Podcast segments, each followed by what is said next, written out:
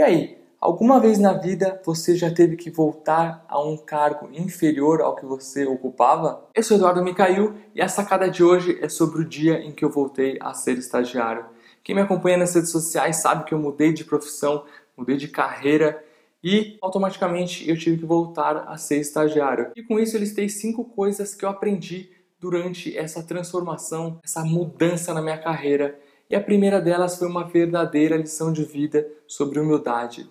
Eu aprendi a ser muito mais humilde, uma pessoa que buscava ouvir cada um, cada uma das pessoas que me relacionava, não importava qual cargo, qual posição na empresa a pessoa ocupava. Acho que todo mundo tem algo de bom para passar para a gente. Então, desde diretores, gerentes, engenheiros, até mesmo as pessoas que trabalhavam lá no campo, eu comecei estagiando no canteiro de obra, mas eu acho que isso indifere, não importa qual seja a sua engenharia.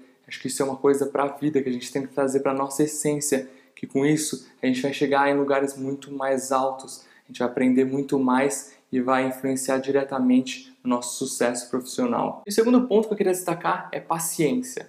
Haja paciência, hein?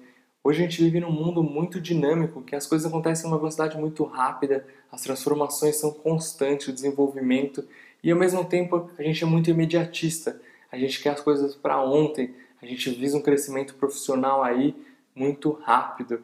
E com isso, ao ter que voltar a ser estagiário, eu tive que ter muita paciência para galgar cada passo novamente até ser efetivado. Então, pessoal, desenvolvam a capacidade de ter paciência com as coisas, porque acho que tudo acontece na hora certa. E a terceira coisa que eu aprendi foi: ninguém é melhor do que ninguém. Acho que não importa qual cargo você esteja, todo mundo tem as suas responsabilidades, tem as suas habilidades e por isso que quem tem o espírito de trabalhar em equipe consegue ter mais sucesso, porque cada um com as suas habilidades, cada um com as suas limitações formam uma equipe. Quando todo mundo está na mesma sintonia, na mesma sinergia, eu acho que as coisas fluem muito melhores então, a gente tem que saber respeitar o limite de cada um, o cargo de cada um e ninguém é melhor do que ninguém. Alguns têm habilidades com algumas coisas e outros têm mais dificuldade com outras. E o quarto ponto que faz de um engenheiro um verdadeiro líder é compartilhar os conhecimentos. Eu acho que todo mundo tem que compartilhar seus conhecimentos, porque é com isso que a gente cresce, com isso que a gente aprende mais ainda. Porque quando você compartilha, você ensina o que você sabe, compartilha suas habilidades, você se desenvolve muito mais e você fica muito mais aberto a aprender coisas novas. Então compartilhe seu conhecimento, passe esse conhecimento adiante. É isso que fará de você um grande líder. E valorize cada conquista, seja conquistas suas ou dos seus colegas de trabalho. Saiba valorizar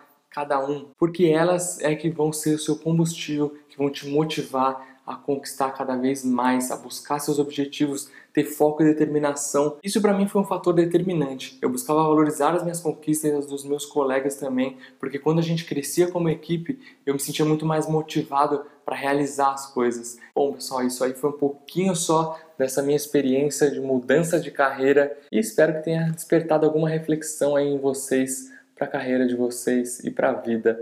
E quem quiser me acompanhar também aí, acompanhar os bastidores do blog da engenharia, do engenharia da pressão e também do blog da arquitetura, é só me seguir no Snapchat e no Instagram, Eduardo Micail. E se você curtiu esse vídeo, ajuda a gente a divulgar, compartilhe com seus amigos, deixa um like aqui também e deixa nos comentários a sua opinião. Se tiver alguma crítica, também é sempre muito bem-vinda. E essa foi mais uma sacada de engenheiro. Espero que vocês tenham curtido e a gente se vê na próxima sacada.